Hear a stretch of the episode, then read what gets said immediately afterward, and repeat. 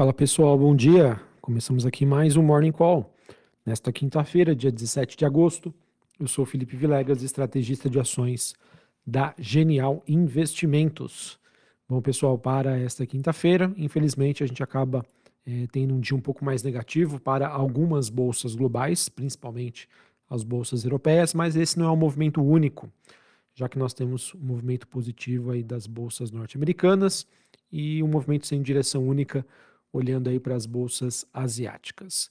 A principal repercussão, pessoal, desta é, quinta-feira acaba acontecendo aí diante de um aumento da possibilidade, na verdade, assim, a preocupação com a possibilidade de um aumento das taxas de juros nos Estados Unidos, que se a gente combinar com novos indícios de uma fragilidade da economia chinesa, acabam pressionando bastante aí os mercados de ações.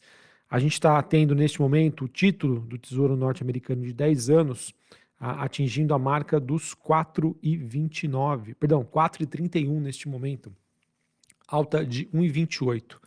Só para vocês terem uma ideia, este valor está se aproximando do maior nível registrado desde 2007. Então, com a expectativa de mais juros à frente, em uma situação um pouco mais complicada, isso tende a ser mais negativo para a alocação global. E quem sofre mais nesse sentido são aquelas ações de empresas que têm uma correlação inversa com a taxa de juros e, obviamente, ações de países emergentes. Esse sentimento né, sobre a, a, possibilidade de aumento das taxas de juros nos Estados Unidos aconteceu depois de ontem, em que nós tivemos a divulgação da ata do FONC, Comitê de Política Monetária nos Estados Unidos, é, sugerindo que o risco de uma inflação significativa pode levar o Fed a realizar mais ajustes para conter essa inflação. Então, esse sentimento acabou é, se juntando né, a uma maior exigência que vem ocorrendo de, de retorno para as taxas de, de, renda fixa nos Estados Unidos, e não por menos a gente está aí no maior nível nos últimos, é, desde 2007, ou seja, já há quase é, 20 anos. Tá? Então, essa movimentação mais negativa acaba pressionando as bolsas europeias, futuros norte-americanos subindo e muito provavelmente teremos aí um, um desempenho mais negativo aí para bolsas de países emergentes. Falando sobre o desempenho até o momento, bolsa de Londres caindo ponto 17, bolsa francesa caindo ponto 09, Frankfurt na Alemanha caindo ponto 10, futuros norte-americanos S&P Dow Jones subindo ponto 19, Nasdaq subindo ponto 18. Apesar desse ambiente conturbado, pessoal, VIX subindo ponto 36, 16,84 pontos. Dólar Index DXY caindo ponto 0,7 a 103,36. Como eu já disse anteriormente, é, taxa de juros de 10 anos nos Estados Unidos subindo 1,28 a 4,31. E o Bitcoin, pessoal, que estava bastante resiliente nos últimos dias, nas últimas semanas, é bem verdade, caindo 2,13 28.500 dólares a unidade. Ainda falando sobre Estados Unidos, destaque para hoje, é, em que teremos, olhando aí para a agenda de indicadores, às nove e meia da manhã, dados sobre novos pedidos de seguro-desemprego, mercado que tem acompanhado como está a situação do mercado de trabalho nos Estados Unidos. Estimativa é de 240 mil pedidos, uma ligeira diminuição em relação aos 248 mil que foram os dados divulgados na semana passada. Além disso, nós teremos às 11 horas da manhã índice de indicadores antecedentes do mês de julho, a previsão de uma queda de 0,4, uma melhora em relação à queda de 0,7 registrada anteriormente. Bom, agora queria falar aqui mais um pouco sobre China, em que nós teremos aí, nós tivemos a gigante, a gigante de crédito privado, né, que é a Zhongzi, ela está planejando uma reestruturação de sua dívida a empresa que está buscando vender ativos como uma maneira de compensar seus investidores, ao mesmo tempo que nós teremos a KPMG, uma das quatro grandes firmas de auditoria que está sendo contratada para conduzir esse processo.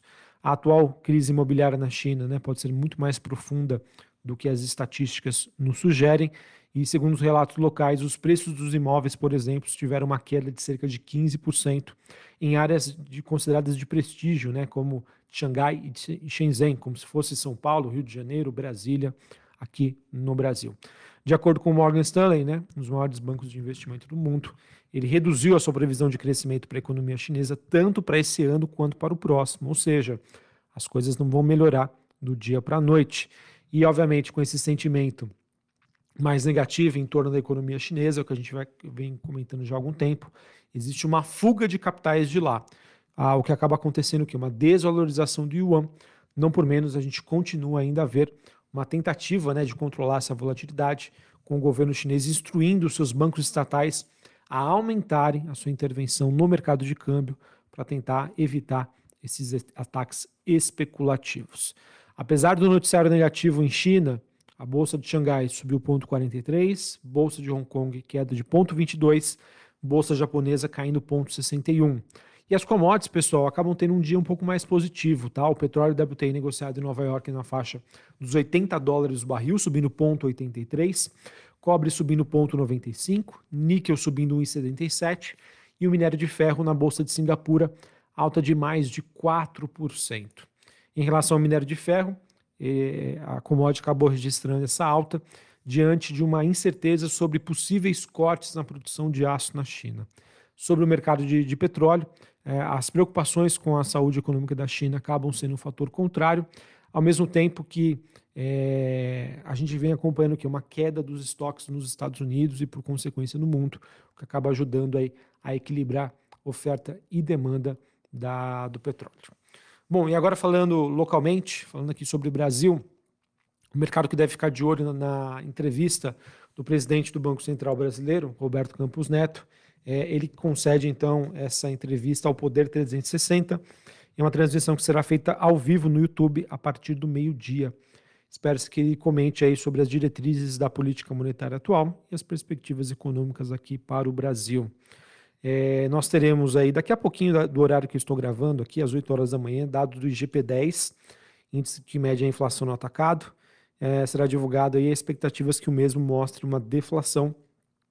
Além disso, nós teremos leilão é, de títulos pré-fixados pelo Tesouro às 10h30 da manhã, que acaba sendo bastante utilizado para o mercado entender como está a demanda por, pela renda fixa brasileira é, sobre a ótica do investidor estrangeiro. E não tem como a gente não comentar, né, pessoal? Ontem a gente teve o principal índice da Bolsa Brasileira, o Ibovespa, registrando 12 quedas consecutivas, tá, pessoal? É, isso aconteceu só uma vez na história do Ibovespa, então ele está se repetindo. Por duas vezes, o Ibovespa registrou 12 quedas consecutivas. Esse movimento acaba sendo influenciado principalmente pela saída de capital estrangeiro. Só para vocês terem uma ideia, investidores internacionais já venderam 7,5 bilhões de reais em ações somente no mês de agosto, possivelmente realocando seus investimentos devido às preocupações com a economia chinesa e também buscando uma redução de exposição aos mercados emergentes. Pessoal, está acontecendo aquela combinação perfeita, que é péssima péssima para países emergentes. Qual é essa combinação? Taxa, a taxa, aumento das taxas, né? aumento do rendimento dos títulos de renda fixa de países desenvolvidos.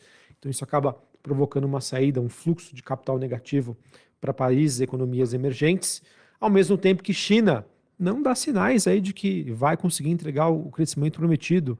Várias casas de investimento revisando para baixo, 23 e 2024. O Brasil tem uma correlação umbilical com China.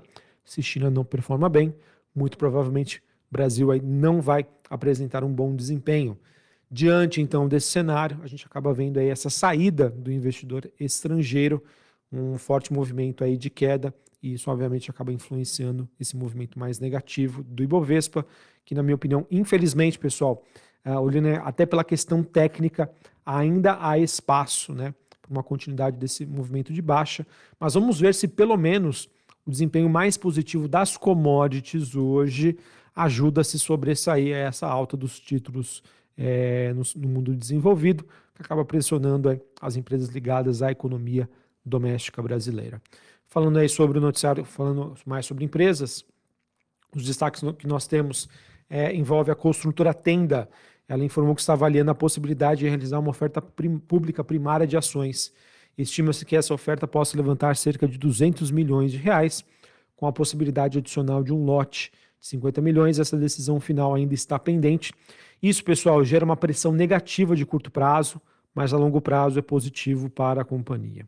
Por fim, nós tivemos a cidade de São Paulo assinando o termo de adesão URAE 1 Sudeste aliando-se então com a visão de regionaliza regionalização do saneamento básico, conforme o novo marco do saneamento.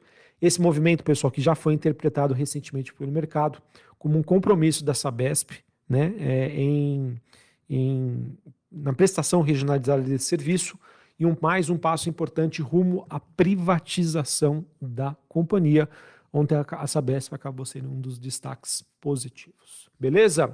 Bom, pessoal, então a gente acaba tendo aí um dia um pouco mais negativo lá fora, principalmente para as bolsas que têm uma característica mais similar com a bolsa brasileira.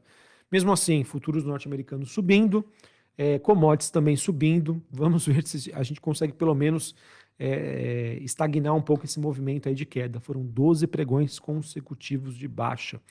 Tecnicamente falando, é, começa-se já a existir uma certa simetria, mas ainda há espaço para uma continuidade desse movimento mais negativo, tá? Então, é, um dos problemas que a gente já vinha comentando com vocês é o que está pesando principalmente sobre o IBOV fluxo, investidor estrangeiro reduzindo sua exposição em Brasil. Se está reduzindo, pessoal, não tem jeito. A gente vai acabar sofrendo aí enquanto esse movimento não ceder, não cessar. Beleza? Então é isso, pessoal. É, no curto prazo, um pouco mais desafiador é, e reforça aqueles, aqueles recados que a gente sempre passava aí para vocês, tá? Sobre o desempenho da economia global, né, esse sentimento em relação as economias né, que vão sentir esse processo de subida de juros. Então, um ambiente ainda bastante desafiador para o investidor, apesar de toda a euforia que foi comemorada nos últimos meses pelas principais bolsas globais. Beleza?